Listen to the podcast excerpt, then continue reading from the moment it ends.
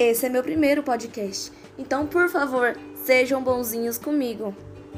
Oi, meu nome é Micaela Mouzinho e eu vim falar com vocês sobre a cultura nordestina. A cultura nordestina é muito diversificada, pois ela tem três principais envolvidos, que são os povos indígenas, a população negra e, por incrível que pareça, eu não sabia, mas eu descobri que também são os europeus. Mas hoje eu vim trazer tudo um pouco mais para um lado específico da coisa, que são as festas. E com certeza vocês já ouviram falar nas festas juninas. Aquela do, do Santo Antônio, o famoso santo casamenteiro. nas festas juninas são tocados alguns instrumentos muito, muito ricos, que são a sanfona, o triângulo e a zabumba, que contando com tudo isso, temos o famoso forró. E na dança temos também a quadrilha, e por mais louco que seja, a quadrilha surgiu nas áreas rurais da França e da Inglaterra. E aí eu pergunto para vocês, gente, e as comidas? Hum, são uma delícia, né?